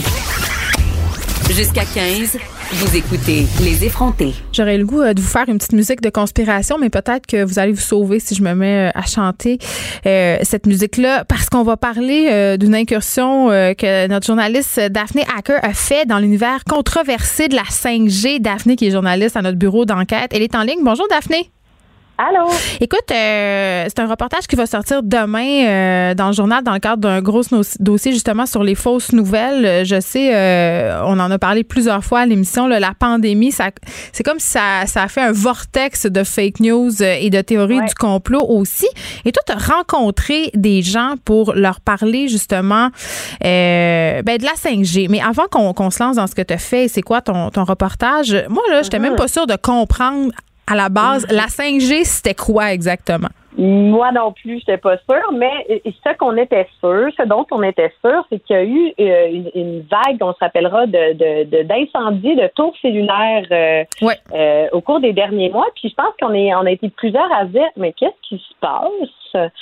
pourquoi il y a des gens qui font ça? c'est un d'un peu là qui est parti l'idée de ce dossier. Donc, de, de, de remonter euh, vraiment la source euh, du sujet, qui est la 5G, et toutes les inquiétudes, des théories farfelues qui tournent autour de, euh, de ça. Donc, pour commencer, c'est quoi la 5G? Comme tu disais, c'est la cinquième génération, dans le fond, de réseaux sans fil. Et le déploiement de cette technologie-là est en cours. Donc, il a débuté au mois de janvier au Canada. Il est déjà en place dans quelques pays comme la Corée du Sud. Et ça va permettre, euh, en, résumé, d'avoir des transmissions de données vraiment plus rapides, des temps de latence euh, minimes, minimes. Puis le but de tout ça, ben, c'est euh, de un, d'aider le réseau 4G actuel qui va être bientôt à full à capacité complète. Donc, en donné, nos vidéos, ils téléchargeraient très lentement, tout serait toujours en train de, de prendre du temps. Donc, si on ne déploie pas une nouvelle technologie, bientôt, tout le réseau actuel va être euh, comme on dit, la capacité sera atteinte. Alors, bref, la 5G va, va permettre de, de garder un peu le rythme qu'on connaît, mais de l'augmenter et va permettre aussi le fameux qu'on dit Internet des objets. Donc, peut-être éventuellement mettre en place des technologies comme les voitures autonomes, euh, la, les chirurgies à distance, parce que là, on va pouvoir faire en, réellement en temps réel un mouvement et le robot va répondre euh, dans les millièmes de seconde nécessaires pour ne pas faire d'erreur. Alors, c'est ça, en gros, la 5G. Euh, ben là, Daphné, là, je t'appelle Daphné parce qu'on se connaît. Là. Si je t'appelle Madame Hacker, je vais me sentir vraiment. je me sentirais pas bien. Tu me racontes ça, puis ça a l'air toutes des bonnes nouvelles. Pourquoi les gens ont peur de la 5G? C'est-tu les genres de freaks qui se mettent des ah! casses en métal sur la tête? C'est ben, juste du bon, là, ce, dont tu me parles. Donc là, ouais, de ça, ouais, c'est ça. Bref, j'en ai parlé un peu comme, tu sais, les premières recherches, mettons, là, tu fais sur Google 5G, c'est ça qui tombe là-dessus. Après, quand tu pousses un peu plus loin la recherche, Là, tu te rends compte que la 5G, contrairement aux, euh, euh, à ces technologies antérieures sans fil, va utiliser, pas tout de suite, mais éventuellement des ondes qui sont, euh, s'appelle millimétrique, qu'on utilise déjà, par exemple, pour les radars de police, dans les scanners corporels des aéroports, mais ces ondes-là sont à, très faible portée. Puis je t'explique tout ça pour te dire que, dans le fond, la grosse différence entre les anciens 3, 2, 3, 4G et la 5G, c'est que la 5G va avoir besoin de euh, milliers d'antennes de plus pour assurer un relais à cause que ces fameuses ondes qui qui sont plus courtes, mais permettent une, une transmission de données plus rapide. Donc, plus d'ondes dans l'atmosphère, c'est tout ça? Ben, des, euh, des ondes plus c'est pas très clair, il va y avoir plus d'ondes, il va y avoir plus d'antennes. Mais en ce moment, il y a des antennes quand même, des grandes tours un peu partout. On n'y porte pas tant attention, tant dans nos villes que dans les régions. Et euh, les ondes cellulaires existent. Là. Ils sont là, puis on est constamment exposé à des ondes. Donc, euh, ça, c'est pas nouveau, mais la multiplication d'antennes, on dirait que ça va nous faire prendre conscience des ondes qu'on oublie des fois parce que c'est c'est invisible. Alors ça, ça fait ça fait peur à beaucoup de gens cette euh, cette multiplication d'antennes parce que les craintes principales, c'est deux choses. Ils ont peur qu'on devienne une société euh, Big Brother, là, comme euh, constamment avec un système justement de, de, technologie qui va faire qu'on va avoir des antennes à peu près à, à chaque 100 mètres. Là, juste pour vous donner une idée d'échelle, sur l'île de Montréal, en ce moment, on a à peu près 1200 antennes de 4G. Pour la 6G, ça va être 60 000. Yes, OK. OK, fait que c'est considérable. Puis pourquoi pendant la pandémie, euh, on dirait que cet engouement-là, justement, pour euh, la conspiration 5G là, euh, a explosé? Parce qu'on a vu des pages Facebook naître. On a vu des pages Facebook aussi qui existaient déjà avant la pandémie, voir leurs membres, le, le, le nombre de personnes qui adhéraient aux pages exploser. Oui, c'est ça. On dirait qu'il y a comme un amalgame entre la COVID-19 puis les théories du complot par rapport à la 5G. C'est ça. Donc, l'affaire, c'est que tout, tout se passe un peu en même temps. Donc, comme je disais, le déploiement euh, qui est très, très lent, mais qui a lieu tranquillement sur le territoire donc canadien de la 5G a débuté. Euh, puis là, je veux vraiment préciser pour pas que les gens ils s'affolent parce qu'il y a beaucoup d'angoisse quand on dit que le déploiement a débuté, et ils ont commencé à mettre des antennes sur les tours cellulaires qui existent déjà et pour l'instant, la 5G va utiliser les mêmes ondes que la 4G. Donc, il n'y a pas encore ces fameuses nouvelles ondes là, qui font peur et qui inquiètent beaucoup de gens. Hmm. Euh, mais bref, on, on, se dirige tranquillement vers ça. Les compagnies de télécommunications mettent en place les équipements. Alors ça, ça a commencé en janvier. En janvier aussi, tranquillement, le coronavirus euh, faisait son chemin à travers la planète et vraiment la pandémie commençait euh, euh, à frapper fort en Chine. Donc là, il y a des gens qui ont commencé à faire des amalgames entre, oh, est-ce que l'apparition de cette technologie-là, des gens convaincus que les ondes affectent notre système immunitaire, donc est-ce que cette technologie qui affecte notre système immunitaire a permis à ce virus de se développer? Fait que tu vois un peu donc là, il y a des, deux, trois personnes qui ont posé ces questions-là à haute voix, puis là, ça a fait boule de neige. Et là, ça a été repris dans toutes sortes de scénarios plus euh, euh, douteux et farfelus les uns que les autres. Puis on l'a vu, il n'y a pas juste la 5G là, qui est tombée dans la théorie du complot. Il y a des les sujets comme le vaccin, euh, comme le, le, confinement ou même que la pandémie était une invention oui, il y a plein de vidéos, il y a plein de vidéos qui circulent partout. Puis l'humoriste Thomas Levac a fait une très très bonne blague sur Twitter, Daphne Hacker. Il a dit, écoutez, si on veut arrêter de voir les théories du complot pulluler, on a juste à enlever les voitures des complotistes, comme ça ils n'auront plus d'endroit où tourner leurs vidéos. Je trouvais ça très drôle. Elle est quand même bonne. Elle est quand même bonne. bref, beaucoup de théories du complot. Après ça, beaucoup de gens euh, confinés, euh, qui ont perdu leur emploi. Juste ça à faire, ils lisent. lisent sur Internet. oui, puis on l'a vu, les temps, non, mais tu sais, l'exposition, euh, le, temps passé devant des, des sites comme YouTube, Twitter, Facebook a explosé hein, durant euh, les mois de confinement. Puis là, ben, ça prend pas beaucoup de temps avec un algorithme. Mettons que tu sais, t'es euh, es, comme toi puis moi, une mère de famille qui a des inquiétudes euh, valables. Est-ce que toutes ces nouvelles ondes, ces nouvelles antennes peuvent être dangereuses pour moi ou pour mes enfants? OK. Réaction normale et compréhensible de tout le monde. Là, tu t'envoies, mettons, tu tombes sur une vidéo sur euh, YouTube qui est peut-être une source fiable, mais là, ah, à côté, on te propose d'autres vidéos. Puis là, tu tombes comme dans un, trou qui t'aspire. Puis là, tu as des vidéos de plus en plus inquiétantes, mais qui ont quand même l'air fiables aussi. Puis c'est pas tout le monde qui a les outils hein, pour faire la, la, part du vrai puis du faux. Donc, c'est un peu tout ça. Oui, puis il y a des scientifiques aussi euh, ou des pseudo-scientifiques qui, qui, font des sorties euh, et disent toutes sortes de choses. Et évidemment, euh, quand on est pris dans une dynamique de peur, c'est tentant de croire des, mm-hmm. des, des, discours qui ont, qui ont l'air tout à fait légitimes. Et tellement que dans certains cas, ces théories du complot-là mènent à l'action. Là. Oui, c'est ça. Donc, on l'a vu avec les incendies. Puis c'est ça. Donc, pour revenir à cette espèce de tourbillon de vidéos ou de, de, de, textes, euh, de fausses nouvelles que les, les gens se, se, retrouvent un peu aspirés dedans, ben, mm-hmm. effectivement, euh, pourquoi des gens euh, se mettent à y croire? Et encore une fois, moi, je les comprends parce qu'il y a des gens très, très convaincants et qui ont de l'air très, très crédibles. et même des gens, je vais en parler dans mon dossier que vous pourrez lire demain, entre autres, un professeur à, à l'Université McGill qui est un scientifique qui a des positions euh, qui sont pas nuancées, mais que, que mais controversé, Monsieur Héroux, là. Il est, très controversé ben et euh, on pourra en parler plus longuement euh, suite à la publication du reportage. Bref, il ne fait pas du tout consensus dans la communauté scientifique. Puis là, quand on se met à gratter, à gratter, on voit que bon, il y a quand même beaucoup, beaucoup de points d'interrogation par rapport à ces déclarations. Il n'en reste pas moins que quelqu'un qui n'a pas tout cet outillage pour faire une lecture de la situation peut se dire, ben là, c'est un, c'est une personne crédible qui hmm. vient d'une institution crédible, puis là, j'ai, mes peurs sont réelles, et là, il tombe dans les théories du complot parce qu'il y croit. Et pas au point de se mobiliser. On a vu des dizaines de manifestations anti-confinement et même des gens qui sont passés à l'action, qui se sont radicalisés et sont allés euh, brûler des tours, et pas juste au Québec, hein, à travers le monde. On va surveiller ça demain. Daphné Hacker dans le Journal de Montréal, Journal de Québec. Gros dossier sur les fausses nouvelles, reportage. La vidéo. Oui, Notre, belle, notre beau grand reportage. On, a mis beaucoup, beaucoup de temps euh, dedans. On espère que vous l'apprécierez. La vidéo va être en ligne demain. Merci Daphné Hacker, qui est journaliste euh, au bureau d'enquête Journal de Montréal.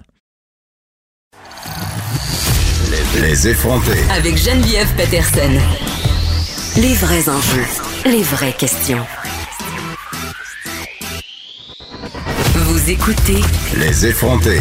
Il y a un film qui est très, très populaire en ce moment sur Netflix. Par ailleurs, il est numéro un sur Netflix Canada, mais ce film-là sème la controverse. Ça s'appelle 365 jours. Et bon, euh, disponible ici depuis le mois de juin. Vraiment, là, euh, tout le monde parle de ça. Et quand on ouvre Netflix, évidemment, on tombe presque indubitablement sur la bande-annonce.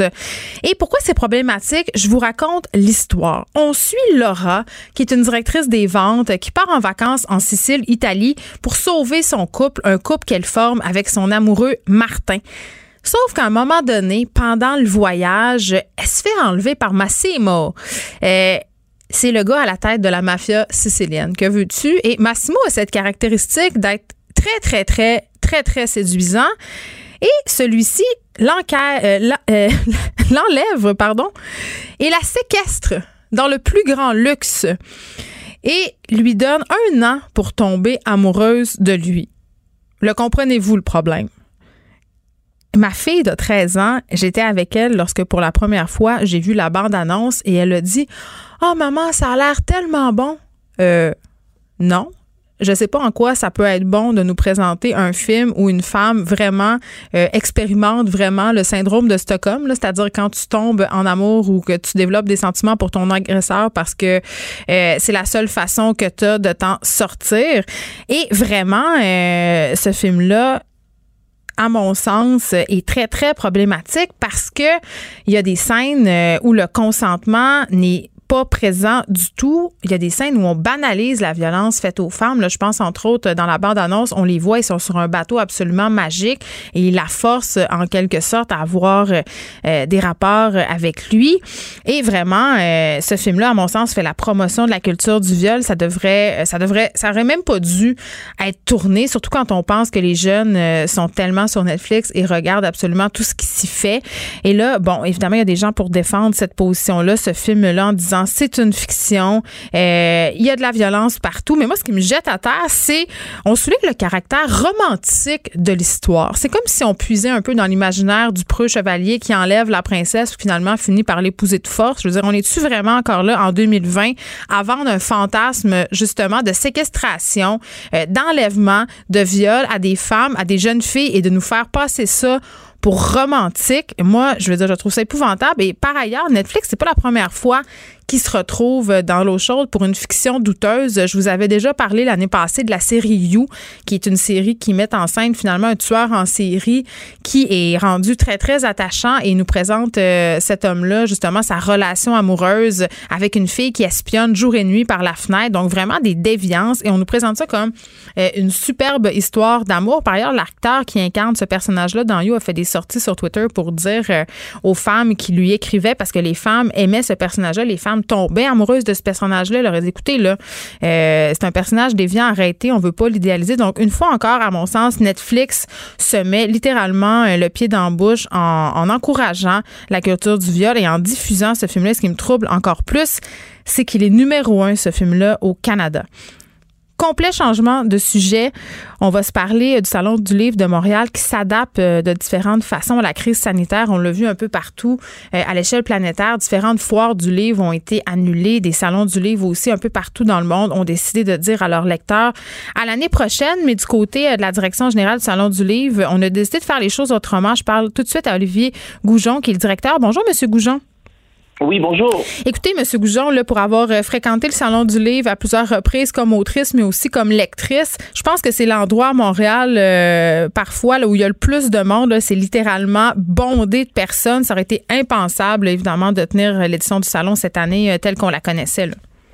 Exactement. Le samedi après-midi, vraiment des milliers, des milliers, des milliers de personnes, beaucoup, beaucoup de pieds qui se croisent sur les planchers du hall d'exposition c'est extraordinaire de connaître cette effervescence à chaque année, mais malheureusement, le contexte actuel ne, nous permettrait pas de répéter euh, cette expérience-là. Donc, on va devoir faire une année de jachère en se réinventant ou en se renouvelant. Qu'est-ce que vous allez faire là, pour vous adapter, justement?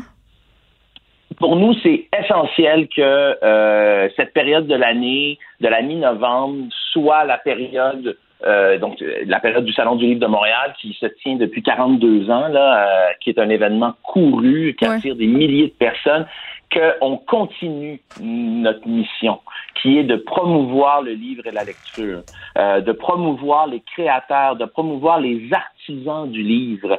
C'est une industrie extraordinaire. Puis au Québec, on a, vous en faites partie euh, comme autrice, on, a, on a des créateurs extraordinaires qui racontent des histoires, qui, qui parlent du monde qui les entoure, qui parlent aux enfants, parce qu'on a une édition jeunesse extrêmement florissante. Au salon, 50% des gens viennent avec des enfants. Donc, on, représente une diversité éditoriale tellement riche, il faut qu'on puisse, en novembre, continuer de promouvoir cette industrie culturelle unique qui fait euh, la, la, grandeur de notre culture. En même temps, M. Goujon, euh, l'intérêt du Salon du Livre, c'est d'aller rencontrer les auteurs, les autrices, puis d'acheter des livres. Comment vous allez faire justement pour satisfaire la clientèle? Alors, on va euh, créer toutes sortes d'événements. On a trois volets qu'on a, on a pensé pour assurer la continuité de notre mission. On s'est dit euh, un peu un système de poupée russe. On veut absolument avoir du présentiel. Du présentiel, c'est-à-dire des rencontres en personne. On ne sait pas qu'est-ce que la pandémie va faire au mois de novembre. Est-ce qu'il va y avoir une deuxième phase? Est-ce qu'il n'y en aura pas? Déjà, on a décidé qu'il n'y aura pas de kiosque parce qu'il y a trop d'incertitudes. Par contre, on veut qu'il y ait ces rencontres-là. Donc, des rencontres, des animations autour des livres qui seront parus. Euh, on va travailler avec les éditeurs, avec les auteurs pour essayer de, d'avoir justement ces échanges, ces, ces, animations-là. Donc, dans un lieu au Palais des Congrès, où on va accueillir, si c'est possible, du, public, et sinon, on va capter les animations qu'on va diffuser le plus largement possible mm. euh, sur des plateformes euh, Internet.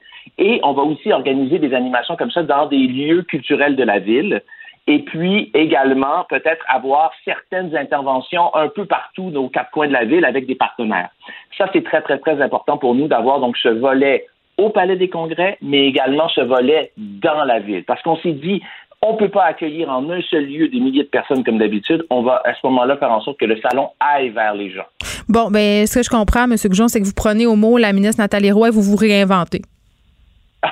On se réinvente, mais en assurant la continuité de notre mission. Je le répète, qui est vraiment de promouvoir le livre et la lecture. On ne pourra pas le faire de façon traditionnelle cette année, et c'est pas un abandon, je le précise, pour les années à venir. On veut continuer absolument à avoir cette formule où, justement, plein, plein, plein de lecteurs et de non-lecteurs convergent pour découvrir des livres, mais justement, cette année, on ne peut pas abandonner cette mission-là. Donc, on dit, on veut créer, au moins, ce que j'aimerais, là, c'est qu'au mois de novembre, pendant le temps du Salon du Livre, on parle de livres, qu'on en profite, que, cette, richesse de notre culture fasse partie des conversations, qu'on parle pas seulement justement de ce qui se passe sur Netflix, là, qu'on crée des conversations autour du livre de la lecture à travers, les, nouveaux auteurs ou des livres qui nous ont marqués. Ce sera d'ailleurs le thème de notre, euh, euh, événement cette année, c'est l'impact l'importance que représentent les livres dans nos vies. On a tous une histoire à raconter par rapport à un livre qui nous a marqué, puis je suis sûr que vous, en tant qu'autrice, vous avez marqué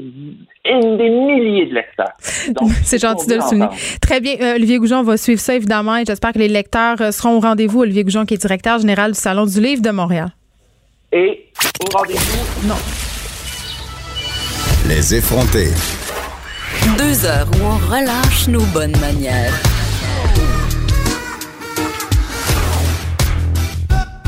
Radio. Vincent Dessureau est avec moi pour terminer euh, cette émission, et euh, terminer la saison des effrontés. Aussi, on a passé beaucoup de temps ensemble, Vincent, euh, à couvrir des nouvelles pas très bonnes, bonnes aussi par moment. On a passé à ça, on a passé à travers ensemble. C'est vrai, on s'est apprivoisé. Et là, il faut dire parce que c'est quand même vrai parce que les points de presse de M. Legault qu'on a vécu ensemble dans la, pour la grande majorité, veut, veut pas. Je pense que pour beaucoup de Québécois, c'était un moment, à un certain moment, les codes d'écoute de ces, ces, ces, points de presse là étaient, c'était des records. Alors, euh, ces moments-là, on va s'en souvenir. Et là, euh, je te passe le micro parce que cet été, euh, tu prends la plage horaire des effrontés, tu vas animer ton émission, ton émission qui porte ton nom. Ça va être quoi ton show? Oui, ben en fait, il y a comme un nouveau départ. On se demandait toujours, là, à un moment donné, est-ce qu'on parle juste de la COVID ou quand est-ce qu'on ben. commence à intégrer d'autres sujets? Ça est venu finalement un peu naturellement avec le déconfinement, à notre grand bonheur à tous. Une approche dégressive. oui, oui, une désescalade qui faisait plaisir. Et ça, et, mais là, la nouvelle programmation d'été permet quand même de repartir un peu sur euh, ce qui se passe ici, en dehors euh, évidemment de la pandémie, mais en surveillant ce qui se passe pareil. je pense que ça va être encore plus important cet été d'être informé parce que s'il y a des choses qui referment, il y a des choses qui ouvrent qu'on n'attendait pas, il ben, va falloir se garder informé pour pouvoir profiter de cet été-là qui est un peu un cadeau qu'on n'attendait plus euh, il, y a, certaines, il y a quelques semaines à peine. Donc à la fois, on va parler de santé publique, mais on va parler à des artistes aussi. tu sais, j'imagine le, monde artistique ou autre, là, ils ont du temps libre. Alors, ils vont vouloir du, temps d'antenne, ils vont vouloir parler à leur monde. Donc, euh, ils seront la bienvenue. Et entre autres, j'ai des euh, Sophie Durocher qui va commencer l'émission à tous les jours avec moi, Jonathan Trudeau qui sera un régulier, Steve Fortin et euh, Danny Saint-Pierre pour parler oh, cuisine un peu pendant l'été. Ça va faire du bien. On s'est beaucoup tourné vers les, les, chaudrons là, pendant le confinement. On est peut-être du meilleur. Mais là, ça va être le barbecue. et on pourra en parler avec un chef assez coloré. Donc, j'ai bien hâte. Ça va faire du bien. Donc, pas de vacances pour toi cet été, euh, sauf peut-être quelques petits tours de ponton. Oui, des week-ends. J'ai pris des week-ends, euh, ce qui est pour moi déjà spécial. C'est déjà beaucoup. Ben écoute, euh, Vincent, je vais te souhaiter un très, très bel été. de notre côté, évidemment, j'ai des remerciements à faire. toute mon équipe, Joanie Henry à la mise en onde, Frédéric Moccol, mon recherchiste que je texte beaucoup trop à toute heure du jour et parfois même de la nuit, mais ne vous inquiétez pas, ce ne sont jamais des textos inappropriés. Marie-Pierre Caillé aussi à la recherche, Luc Fortin, directeur des contenus. Euh, merci particulier aussi à Maude Boutet pour les bonnes idées d'Instagram. Maude Boutet, euh, qui est co-animatrice, que vous pourrez euh, retrouver cet été aussi au micro avec Pierre Nantel, qui m'envoie toutes sortes. c'est vraiment la stalkeuse des influenceuses et des influenceurs par excellence, par excellence, pardon. Et évidemment, un merci tout particulier à vous, les auditeurs, qui êtes toujours là dans les bons moments comme les moins bons. Vincent le dit tantôt, on a passé à travers quelque chose de vraiment très grand ensemble, un moment historique. On était en programmation spéciale très, très longtemps et c'était un privilège vraiment euh, euh, d'être à ce micro avec vous. Vous participez tout le temps en grand nombre. Continuez à m'envoyer vos idées, vos commentaires. De mon côté, tout l'été, je continue à chroniquer dans le Journal de Montréal. Alors, bon été. Soyez prudents. Ayez du fun, par exemple, et on se retrouve à la Miou. Merci d'avoir été là. Cette émission est maintenant disponible en podcast. Rendez-vous dans la section balado de l'application ou du site cube.radio pour une écoute sur mesure en tout temps. Cube Radio, autrement dit. Et maintenant, autrement écouté.